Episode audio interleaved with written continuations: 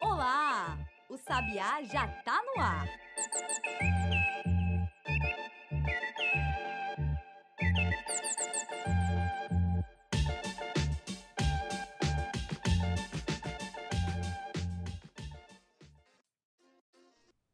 Vinte e cinco de fevereiro de 2022. Sejam bem-vindos ao Sabiá no Ar, o podcast diário do Correio Sabiá. Eu me chamo Thaís Moura e agora você escuta os principais destaques do noticiário. Mas antes disso, não esquece de seguir o Sabiá e de ativar as notificações para ficar ligado em novos episódios. Assim, você também pode ajudar a apoiar o nosso trabalho, que é feito de forma independente e voluntária. E agora sim, vamos às notícias do dia. Depois de começar a atacar a Ucrânia pela terra, pela água e pelo mar nesta quinta-feira, no maior ataque de um país europeu contra o outro desde a Segunda Guerra Mundial, a Rússia já se aproximava da capital Kiev na madrugada desta sexta. De acordo com o secretário de Defesa dos Estados Unidos, Lloyd Austin, tropas russas que entraram em território ucraniano pela Bielorrússia estariam a 32 quilômetros de Kiev. A própria Ucrânia, inclusive, acredita que os tanques russos vão chegar em sua capital nesta sexta-feira. Ao todo, seriam duas frentes de tropas russas com destino a Kiev. Uma é esta que partiu da Bielorrússia, no norte. A outra partiu da Crimeia, no sul. Ambas usam mísseis e artilharia de longo alcance e têm o provável objetivo de invadir o governo e depor o presidente da Ucrânia, Volodymyr Zelensky. No entanto, segundo um porta-voz das Forças Armadas ucranianas, o objetivo da Rússia nesta primeira etapa é bloquear a capital Kiev e criar um corredor terrestre para a península anexada da Crimeia e a Transnistria, uma região separatista da Moldávia, no sul. Segundo informações do Ministério do Interior da Ucrânia, foram registrados 393 ataques da Rússia contra posições ucranianas na quinta-feira. Essas informações foram dadas às 9 horas da noite do horário local, equivalente a 4 horas da tarde do Brasil. Já o exército da Rússia informou que 74 instalações de infraestrutura militar ucraniana foram destruídas, incluindo 11 pistas de decolagem. O Ministério da Defesa disse que o objetivo das 12 primeiras horas da ofensiva foi atingido. Entre as áreas atingidas está o aeroporto de Vasilkovsky, que fica perto de Kiev. Outro local emblemático capturado pelos russos é a área próxima à usina nuclear de Chernobyl, onde houve o pior acidente atômico já ocorrido no mundo em 1986. Vídeos da internet mostram veículos militares circulando pela zona de exclusão radioativa. O secretário de imprensa da Casa Branca, Jen Psaki, disse ter relatos confiáveis de que as tropas russas estariam mantendo funcionários das instalações de Chernobyl como reféns. Além das centenas de bombardeios, o conflito militar na Ucrânia já deixou pelo menos 137 pessoas mortas e 316 ficaram feridas, segundo informações do próprio Ministério da Saúde ucraniano. Já o ministro de Defesa do Reino Unido, Ben Wallace, declarou que já houve 450 baixas do lado russo. A ONU afirmou que cerca de 100 mil pessoas foram forçadas a deixar suas casas. O conflito fez o Itamaraty, sede das relações exteriores do Brasil, emitir comunicado aos brasileiros residentes na Ucrânia, que são em torno de 500 cidadãos, e orientar que mantenham contato diário com a embaixada em Kiev. Ofereceram também apoio para os brasileiros que precisem sair do país, mas ainda sem um plano de evacuação e pediu aos que estiverem no leste do país para irem à capital quando tiverem condições de segurança. Nas áreas no leste da Ucrânia, há grupos separatistas alinhados com a Rússia. Países como o Reino Unido e aliados da União Europeia, que integram a OTAN, a Organização do Tratado do Atlântico Norte, uma aliança militar capitaneada pelos Estados Unidos, anunciaram sanções contra a Rússia e contra pessoas chaves do governo russo. No entanto, até o fechamento deste episódio, esses mesmos países não ofereceram tropas ou forças para o confronto, nem atitudes fisicamente práticas em favor do governo ucraniano.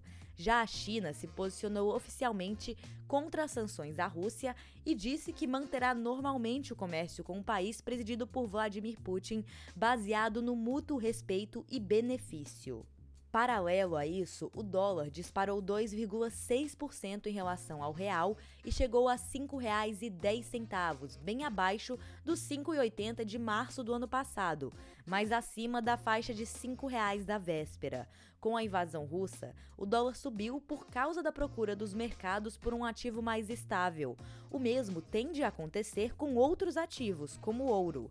O barril de petróleo Brent, que serve de referência para os preços praticados pela Petrobras, chegou a passar de 105 dólares ao longo do dia, algo que não ocorria desde 2014. E o trigo subiu 5%. Na Bolsa de Chicago, referência para a venda de commodities, o trigo bateu a marca dos 924 dólares o bushel, que é a unidade de medida para comercialização desse item. Isso é acima dos 800 dólares marcados no fim de novembro, que já era um valor considerado alto, causado na época pelos prejuízos climáticos na Europa. O economista e professor das faculdades IBMEC e Fundação Dom Cabral, Gilberto Braga, explica as consequências econômicas do conflito na Europa, inclusive para o Brasil.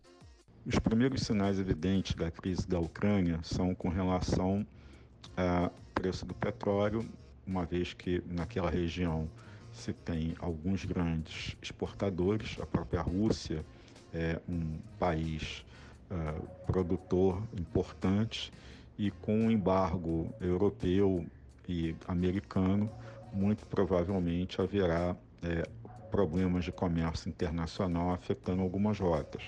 A primeira delas é a rota de petróleo. Também a região da Ucrânia e da Rússia, eles são grandes produtores de é, trigo e milho. Então, para o Brasil, isso representa aumento de custos, porque o preço desses produtos vai subir no mercado internacional. Lembrando que o milho é utilizado como ração, além do seu próprio uso culinário, e, portanto, ele interfere no custo de, de outras culturas como por exemplo a produção animal, é utilizado na ração animal bovina, então a gente pode esperar reflexos no preço da carne. Em, em relação ao trigo, o Brasil não é autossuficiente, isso também deve afetar o preço do pão francês, o preço da pizza, o preço das massas. Então, tem reflexos negativos para o Brasil. Isso num primeiro momento, onde se considera que esse conflito ele vai ter uma restrição, uh, a princípio, uh, geográfica e que não haverá envio de tropas para a Ucrânia por conta dos países que a defendem, como a OTAN e próprio, os próprios outros países que estão se solidarizando com ela. Ou seja, essa hipótese é uma hipótese que leva em consideração que haverá apoio logístico e, eventualmente, até de uh, entrega de armas e carros de combate e coisas similares pelos Estados Unidos e pela OTAN para a Ucrânia, mas não haverá a presença de tropas estrangeiras para confronto com o exército russo. Se o cenário for diferente, é bastante provável que nós tenhamos quase que uma interrupção do fluxo internacional na possibilidade de uma guerra de maiores proporções. E Alberto Marino, assessor de investimentos e especialistas em offshore, complementa explicando o porquê de o mercado estar mais instável durante período de guerras. Bom, na verdade, qualquer ato, fala, atitude que gera estresse ao mercado ou que leva algum tipo de nervosismo ao mercado, a consequência absolutamente natural é um aumento de volatilidade, tanto dos índices quanto dos ativos também. Desde 93 existe um índice de volatilidade da Bolsa de Chicago, que é o Index VIX. Popularmente, ele é chamado de índice do medo. Ele leva em consideração todo o mercado de ações norte-americano com base no S&P.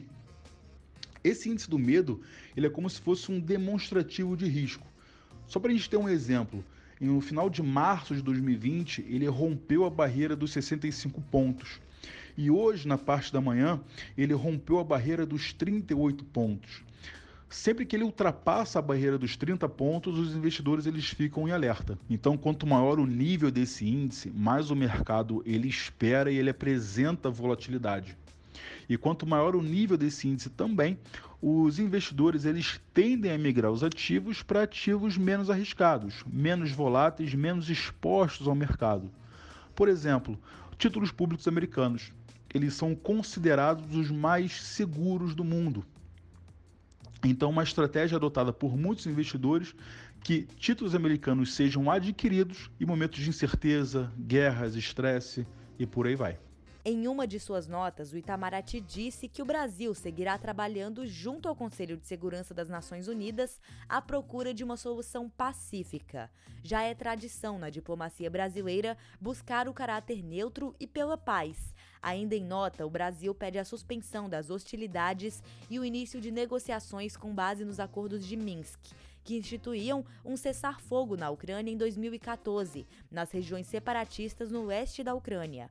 Vladimir Putin falou nesta semana que os acordos de Minsk já não existem mais. Na mesma ocasião, reconheceu a independência dessas regiões separatistas. E no próximo bloco a gente faz um giro pelo resto do noticiário com tudo que você ainda precisa saber para começar o dia voando e muito bem informado. A Câmara aprovou na madrugada de quinta-feira o projeto de lei que legaliza cassinos, jogo do bicho e bingos. A bancada evangélica foi contrária à aprovação do PL dos jogos de azar. O presidente da bancada, o deputado Sóstenes Cavalcante, do União Brasil, apresentou um requerimento para retirar o texto da pauta, mas foi negado. Ao total, foram 246 votos favoráveis, 202 contrários e três abstenções. O texto seguirá para o Senado.